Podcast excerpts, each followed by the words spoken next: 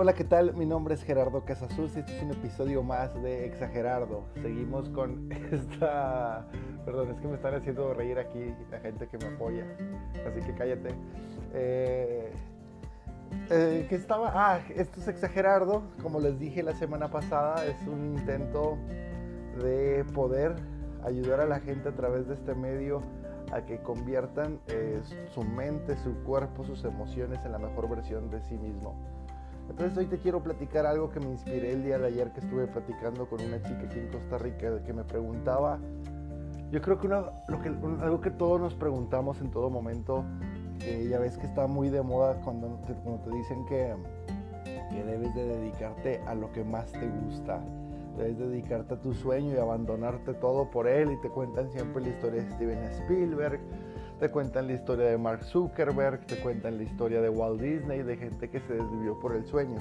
Por eso le decidí poner el título a este primer episodio de la semana como el no te dediques a tus sueños, porque te voy a platicar una anécdota que me cambió la vida. Fue una monjita, una monjita de Argentina que conocí en el aeropuerto de la Ciudad de México. Te pongo el contexto, yo estaba viviendo en Ciudad de México y para los que me conocen, pues saben que me dedico a esto de la antropología, de, enseñar el comportamiento humano y el cerebro. Pero los que me conocen aún más saben que soy como una especie de rockstar frustrado porque siempre he querido eh, dedicarme a la música. Y cuando yo estaba en Ciudad de México, yo los sábados tocaba en un bar ahí en la colonia La Condesa. Y en una ocasión me habían invitado para una mini gira ahí dentro de la Ciudad de México que iba a ser pagada tampoco la gran cantidad de dinero, no me acuerdo cuánto era, pero a lo mejor eran como unos 10 mil pesos por tocar unas 5 veces, que para ser un músico amateur pues son 10 mil pesos que caen muy bien. Pero justo me habían salido unos proyectos de trabajo en Monterrey, entonces tenía que volar de la Ciudad de México, pasar unos días en Monterrey, pero cuando regresara al DF ya se había pasado el tiempo de, de esta mini gira, entonces entré como en una especie de vamos a decir depresión, porque no, no, no, era una verdadera depresión, pero estaba muy aguitado, porque estaba desaprovechando quizás algo que yo había soñado desde niño, que es tocar música y que me pagaran por ello. Y cuando yo estaba ahí en el aeropuerto, me avisan que el, el vuelo hacia Monterrey iba a tener tres horas de retraso. Entonces yo estaba así todo, todo aplastado y luego no sabía qué hacer, entonces tomé la decisión de empezar a caminar por todo el aeropuerto, me fui caminando. Y para los que, si tú has estado ahí en algún momento, eh, pues sabrás que es, que es gigante el aeropuerto, ¿no? Entonces caminé como por 40 minutos pasando de puerta en puerta y sin darme cuenta yo ya había llegado a la zona de vuelos internacionales. Y ahí decidí pararme para comer un lonche y ahí pedí una torta, pedí un refresco, me senté en una mesita había mucha gente porque iban a salir varios vuelos de ese mismo lugar. Y en eso se acerca una monjita y me pregunta con un tono de voz argentino que no sé imitar, que si tenía eh, algún inconveniente si se sentaba a mi lado porque ya no había mesas para comer. Y le dije que para nada, entonces se sentó y estuvimos platicando, me decía que había venido a Ciudad de México para un evento apostólico o algo así y ya regresaba a Buenos Aires después de, de un año de estar fuera de ahí. Y cuando yo empecé a comer, ni, siquiera había hablado con ella más que las típicas cosas del clima de la Ciudad de México y los temblores y demás. Y me dice ella, su nombre era, bueno, su nombre es Sister Mariana, ella es de Buenos Aires. Y me dice Sister Mariana, oye, te veo algo cabizbajo, te veo la mirada triste, algo te pasa.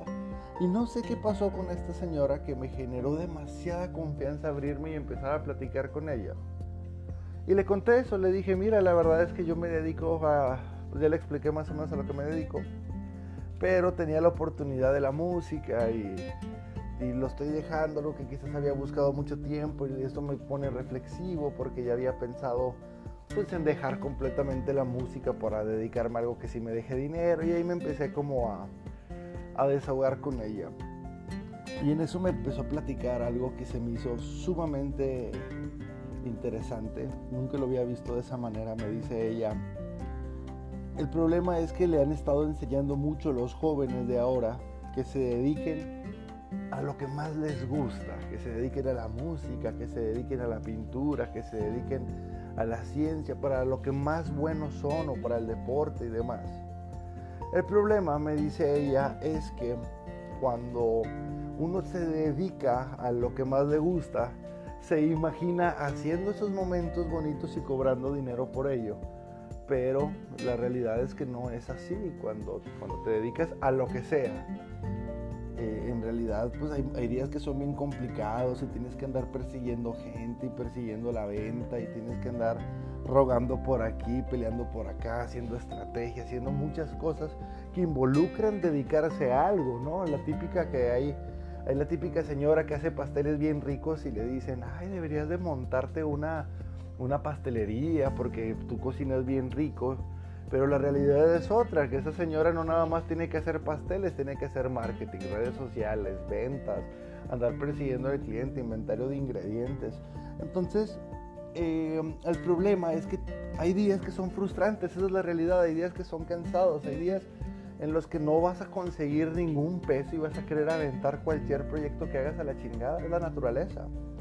Y, y, pues ahí es donde, donde tú tienes que ser perseverante en hacer las cosas. Porque, porque no todos los días te van a gustar, decía Steven Spielberg, que pues yo creo que es de los más grandes cineastas que más disfrutan el hacer cine, decía inclusive yo, que desde niño quiero hacer cine, que yo amo el cine, había días en que no quería continuar con la película, pero pues la tenía que hacer porque ya estábamos en rodaje, ¿no? Entonces hagas lo que hagas, va a haber días en que no lo quieres hacer y ese estar persiguiendo el dinero, estar persiguiendo el cliente, estar viendo la factura, estar pagando los impuestos, todo eso que involucra el negocio va quemando y va manchando el gusto de de, la pasión o del sueño. Entonces, Sister Mariana me dice, yo veo que en los sueños o las pasiones son como la luna, me decía ella. La luna es hermosa, pero si, si tú analizas, es hermosa porque refleja el brillo del sol. lo cual decía, ah, pues tiene sentido esta monjita. Y luego me dice, pero el sol es lo que realmente nos deja dinero. Nosotros tenemos que buscar el dinero. Mi analogía, me dice ella, es que el sol es necesario para vivir, es necesario para aprovechar la luna, pero si tú solamente te vas directo hacia el sol te quemas, dando a entenderme cómo el que nada más persigue el dinero, pues sí, efectivamente se quema, pero es necesario el dinero para poderte dedicar a cualquier cosa que te guste. Me dice ella, para mí todos tenemos un sol y una luna. El sol es aquello que eres lo mejor que haces, es para lo que mejor puedes hacer, tu mayor talento, eso que haces mejor que la mitad de la población. Ese es el sol, porque si tú eres muy bueno para hacer algo, aunque no te guste, va a ser muy fácil hacer dinero con ello. O bien, a lo mejor no muy fácil, pero es donde más fácil vas a poder hacer dinero. Me decía ella, pero todos necesitamos de la luna, todos necesitamos de nuestro sueño, nuestra pasión, que lo va a volver hermoso el tener el dinero. Entonces, la reflexión que yo quiero dejar dejarte el día de hoy es que cuando, para la pregunta que me hizo esta persona aquí en Costa Rica, que decidí regalarle este, este audio y te lo comparto a ti también, para la pregunta, ¿debemos dedicarnos a nuestro sueño, nuestra pasión? ¿Nos debemos dedicar a lo que nos gusta? Mi respuesta es sí y no. Eh, yo te recomiendo que tu sueño o tu pasión lo veas como tu luna. Es algo que es hermoso y lo tienes que hacer toda la vida. Y si quieres vivir económicamente de él, es algo hermoso, pero velo como a un largo plazo, como pensar, ok, a mí me encanta la pintura, por poner un ejemplo, voy a hacer de aquí a 10 años un plan, de aquí a 5 años para poder monetizar mi pintura. Y si tienes un plan de eso. Yo en el caso de la música tengo un proyecto que voy a ir desarrollando poco a poco y tengo una visión de aquí a dentro de 10 años, una visión del 2030 para poder ganar algo de dinero en la música. Esa es mi luna.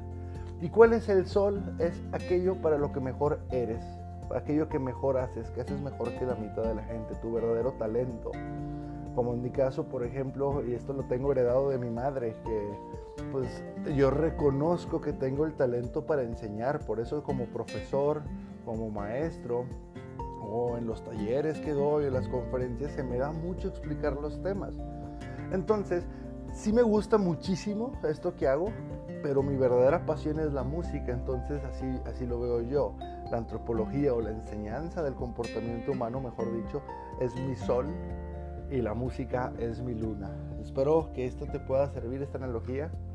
Yo no, no me quedé con el contacto de Sister Mariana, pero estaría genial poder dar con ella. Ella es de Buenos Aires, si alguien sabe de ella, es así chaparrita, chaparrita, como un metro y medio, con unos ojos azules, azules, azules, muy fuertes su azul. Y bueno, yo me dedicaré a encontrarla. Ahora que esté en este viaje, mi idea es pasar por Argentina. Y si sabe alguien que, que existe, pues estaría genial poderme comunicar con ella. Espero que te pueda servir. Te recuerdo que voy a estar subiendo un video todos, digo un audio, todos los días de lunes a viernes. Y también te comparto que con mi nombre, que es Gerardo Casasus, me puedes buscar en YouTube y también voy a estar subiendo un video todos los días. Es mi propósito de esta semana. Cinco audios, cinco videos de lunes a viernes. Quiero, si me puedes hacer un favor, bueno, dos favores te quiero pedir. El primero es que si esto te sirve, te gusta, ayúdame a compartirlo porque quiero llegar a más gente. Estamos teniendo una buena respuesta, como 70 escuchas por podcast y como 60 personas que ven cada video. Me gustaría llegar a unos 200 o 300 esta semana, así que si me puedes ayudar estaría increíble. Y lo segundo es que en mis redes sociales, eh, que son Gerardo Casasus en Facebook, G Casasus en Instagram, si me puedes poner ahí un comentario de qué prefieres, que los audios aquí por podcast o los videos por YouTube estaría increíble para ir midiendo qué es lo que más le gusta a la gente en estos nuevos proyectos que estoy desarrollando. Te deseo un hermoso y excelente inicio de semana. También ahí en mis redes, si me puedes mandar un inbox de qué tema te gustaría que hablara, con mucho gusto lo agregamos aquí al podcast. Un abrazo y nos vemos.